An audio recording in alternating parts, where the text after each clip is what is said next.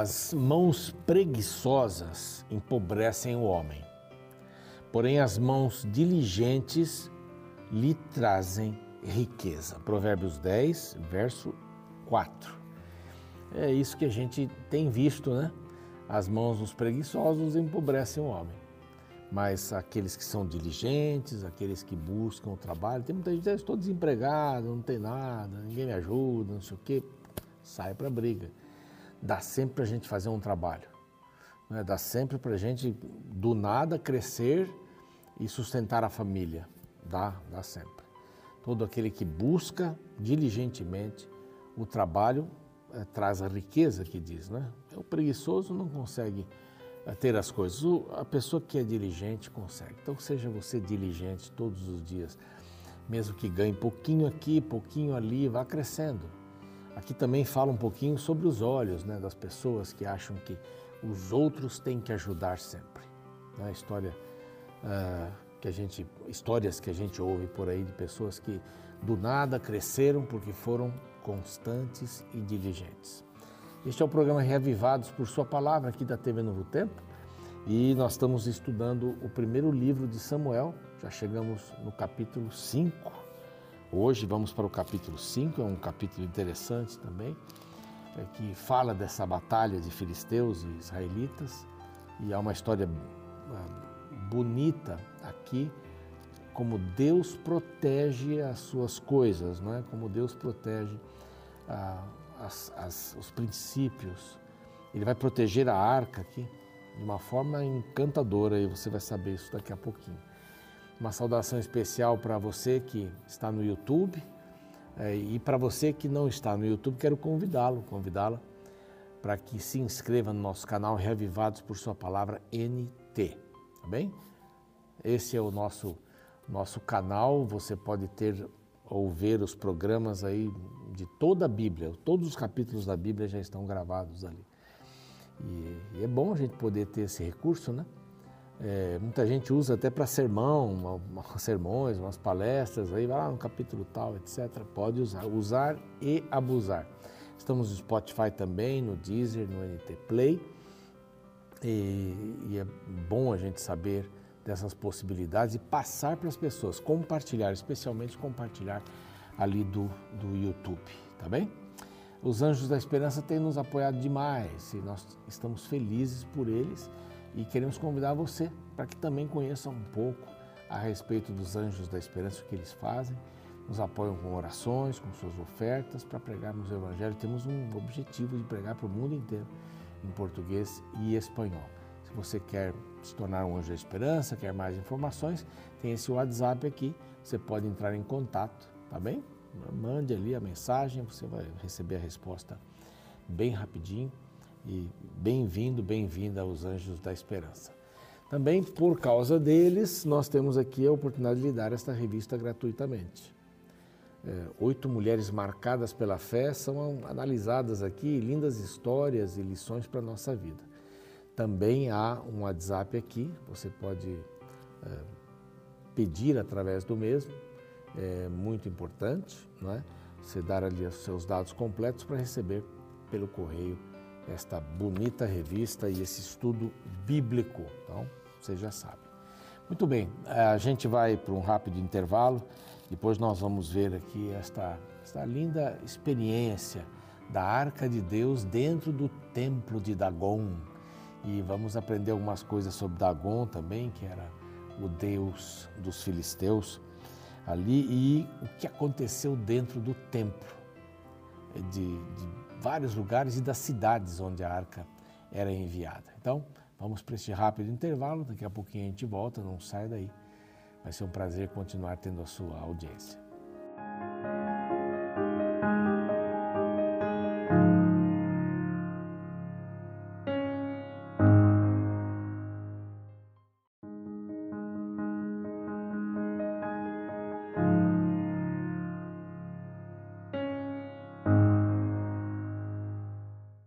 Já estamos de volta então, aqui com o programa Reavivados por Sua Palavra e hoje nós vamos estar abordando o capítulo 5 do primeiro livro de Samuel. Nós vimos no capítulo anterior a confusão quantidade de erros, erros sucessivos aí, que o povo de Israel cometeu, especialmente a família sacerdotal, trazendo a arca. Primeiro, Eli permitindo que a arca viesse para a guerra, era um amuleto. É, Ofini e Finéia, seus filhos, estavam sob a responsabilidade. Eles entraram no Santíssimo para pegar a arca. Uma sucessão de erros por aí. Quando a arca chegou, eles ficaram contentes, os filisteus ficaram com medo disso, porque eles já ligaram o Egito, a vitória do Egito e tal, vamos perder para esse povo? Não, vamos lá, vamos para cima. E eles conseguiram aí matar uns 34 mil é, israelitas. Foi muito triste. Alguém leva essa notícia para a cidade, depois leva para Eli, que tomando um susto morre, já era idoso, cego. E nesse momento a sua nora, esposa de Finéias, ao receber a notícia, perdemos a guerra, Finéias morreu, e ao ver o sogro morrer e a arca ter sido sequestrada, ela deu à luz a um filho e expirou, ela morreu é, logo após o nascimento do filho, é o que, o que se entende aqui. E ela disse: Foi-se a glória. Então vamos chamar, foi-se a glória de Israel. Vamos chamar, vamos chamar o menino de Icabô. Alguns usam Icabode, né? Icabô. A glória do Senhor foi embora. E só voltou a glória do Senhor, mesmo a arca estando entre o povo de Israel, com a inauguração do templo por Salomão. É, são coisas bem, bem terríveis aqui. E, bom, os filisteus agora estão com a arca e levaram para Asdod. Havia cinco, cinco príncipes entre os filisteus. E eles estavam nessas cidades, né? Asdod, Gaza, Askelon, Gat e Ekron. A ideia era que esta arca ficasse em Asdod, onde estava o templo, a casa, como eles chamavam também, de Dagon. Quem era Dagon? Dagon era pai de Baal, nessa mitologia, aí, no panteão dos deuses é, dos filisteus. E, então, era um homem, era um deus, aliás, muito poderoso. Era o pai daquele que mandava a chuva. Eh, Baal era o deus das tempestades, da semente, da frutificação, da fertilização, da fecundação. É o deus da vida, né? Está relacionado com chuva, né? Por isso que Elias é, depois é, suspende a Deus, né? Suspende a água, a chuva, para dizer, ó, esse Deus aí não está com nada, não está com nada. Bom, eles colocaram lá no templo de Dagon. Dagon era o, o deus é, da fertilidade, dos cereais, pai de Baal. Levantando-se, porém, de madrugada, os de Asdod, os que moravam nessa cidade é, da Filístia, no dia seguinte, eis que estava caído Dagon com o rosto em terra, diante da arca. Tomaram e puseram no lugar. Acontece que na outra noite, levantado de madrugada, no dia seguinte, pela manhã, verso 4 agora, e jazia caído de bruços diante da arca de novo, só que agora é diferente. A cabeça estava tirada e os pulsos também, as, as mãos. É como se estivesse se rendendo diante da, da arca. Quem é o Deus maior aí, né? Quem é Deus? Por isso os sacerdotes de Dagon ali marcaram o local e ninguém nem pisa nesse lugar aí, até o dia em que foi escrito isso, ninguém pisava. Porém a mão do Senhor castigou duramente as pessoas de Asdod e eles começaram a ter tumores, tumores em todo o seu território. Guarde bem isso, né? Os tumores. Depois vai acontecer alguma coisa com, com essa ideia de tumores. Bom, os homens de Asdod não quiseram mais ter a arca.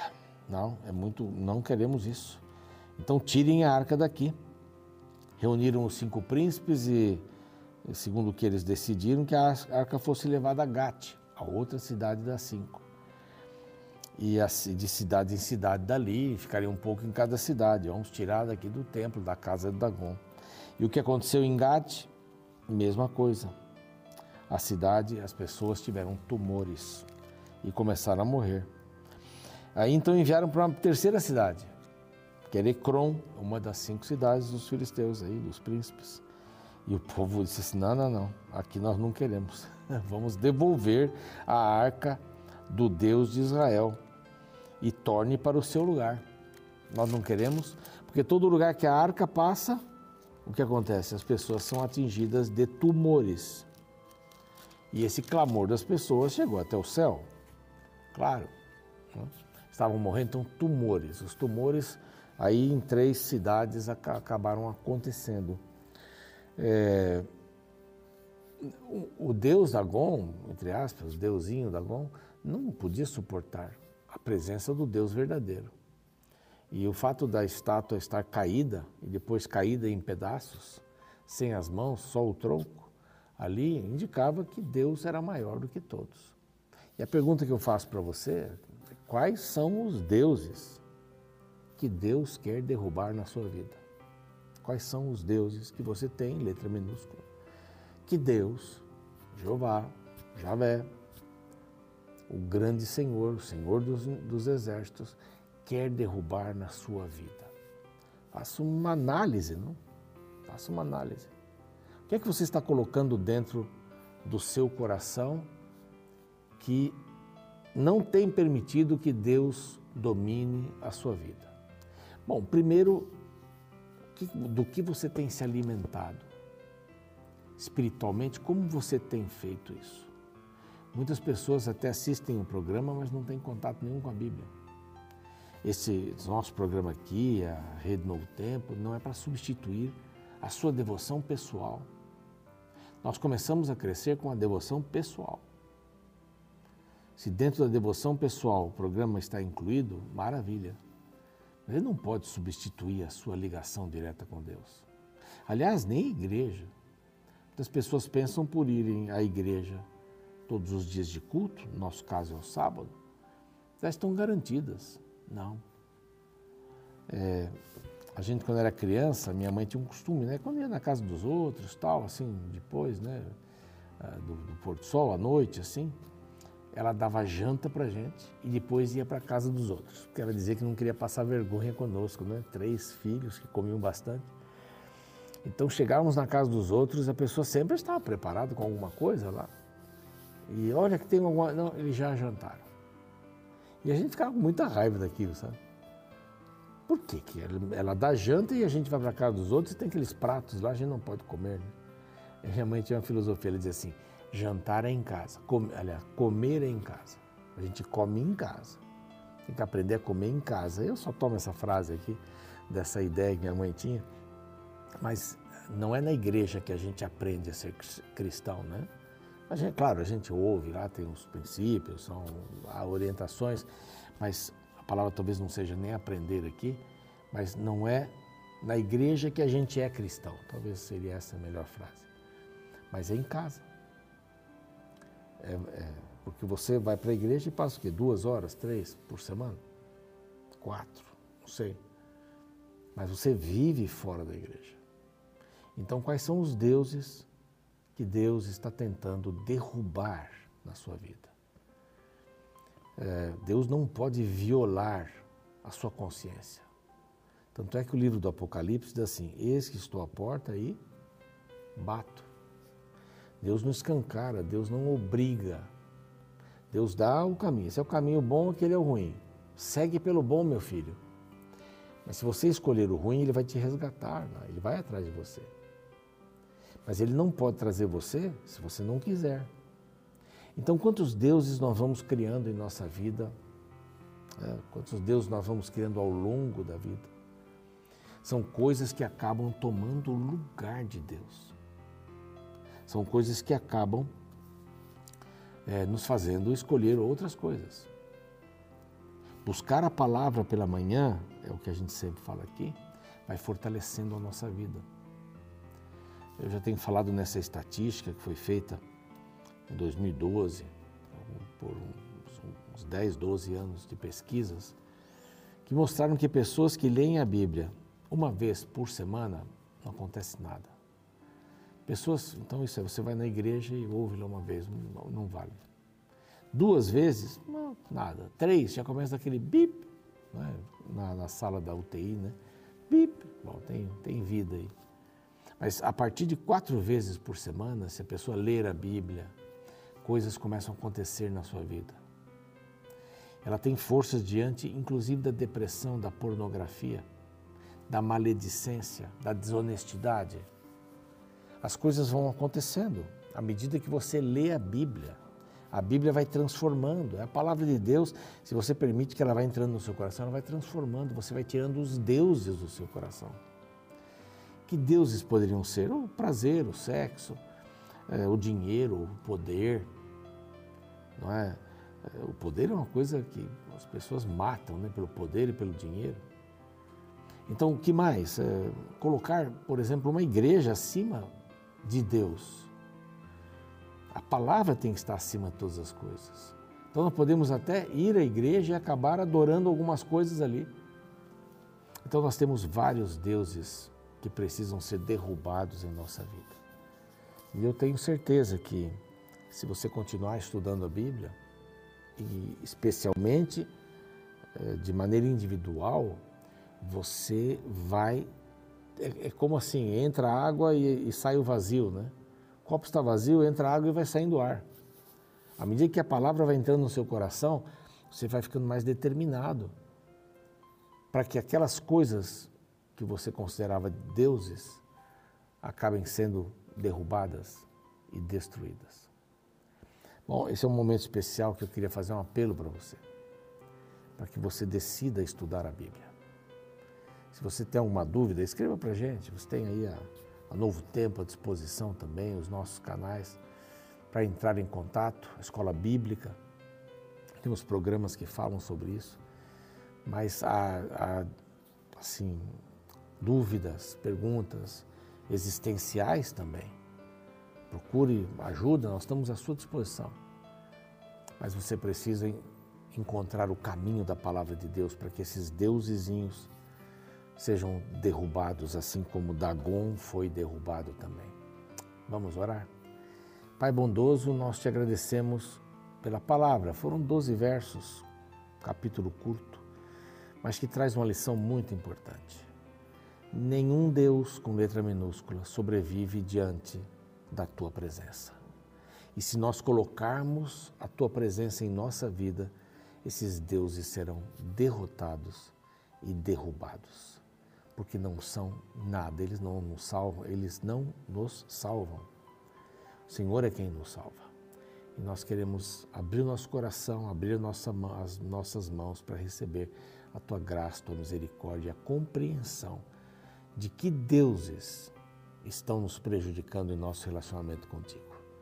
Abençoe o nosso lar, abençoe os filhos, cônjuges, os parentes que estão doentes, abençoe aqueles que precisam de um rumo, que sejamos um canal para eles em nome de Jesus. Amém. O programa segue, a gente fica por aqui e amanhã a gente volta com o capítulo 6 e vamos continuar descobrindo o que aconteceu com a arca. Espero você. O Antigo Testamento está recheado de guerras entre tribos e povos. Embora guerras estejam recheadas de morte e sofrimento, antigamente elas eram uma forma de promoção dos deuses de cada exército. Ou seja, quando um povo era derrotado, a mensagem que era passada para os povos vizinhos era que o Deus que os protegia também fora derrotado.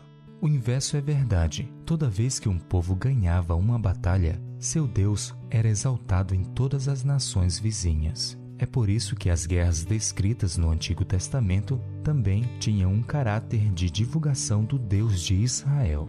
Porém, no capítulo 5 do livro de 1 Samuel, encontramos o exército de Israel sendo derrotado e a arca da aliança, símbolo máximo da religião israelita, foi tomada pelos filisteus e levada para a casa do deus pagão chamado Dagon.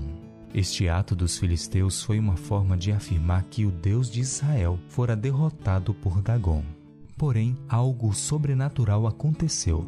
Os versos 4 e 5 afirmam: Levantando-se de madrugada no dia seguinte pela manhã, eis que Dagon jazia caído de bruços diante da arca do Senhor. A cabeça de Dagon e as duas mãos estavam cortadas sobre o limiar. Dele ficara apenas o tronco. Por isso os sacerdotes de Dagon e todos os que entram no seu templo não lhe pisam limiar em Asdod até ao dia de hoje. O restante da narrativa descreve como os filisteus respeitaram o Deus de Israel, organizando uma procissão religiosa para devolver a arca de volta aos israelitas. A cena deixou bem clara para todos os povos que Deus estava acima de seus adoradores. Mesmo que seus representantes falhassem, ele continuava sendo Deus. A derrota dos israelitas não representava a derrota do Deus a quem adoravam. Deus não precisava de exércitos para protegê-lo. Ele é que era a defesa dos exércitos que o serviam. Sabe, isso me faz lembrar uma antiga frase cristã que li em um calendário antigo, a qual era uma interessante indagação. Ela questionava: Deus sem você continua sendo Deus, e você sem ele, quem é?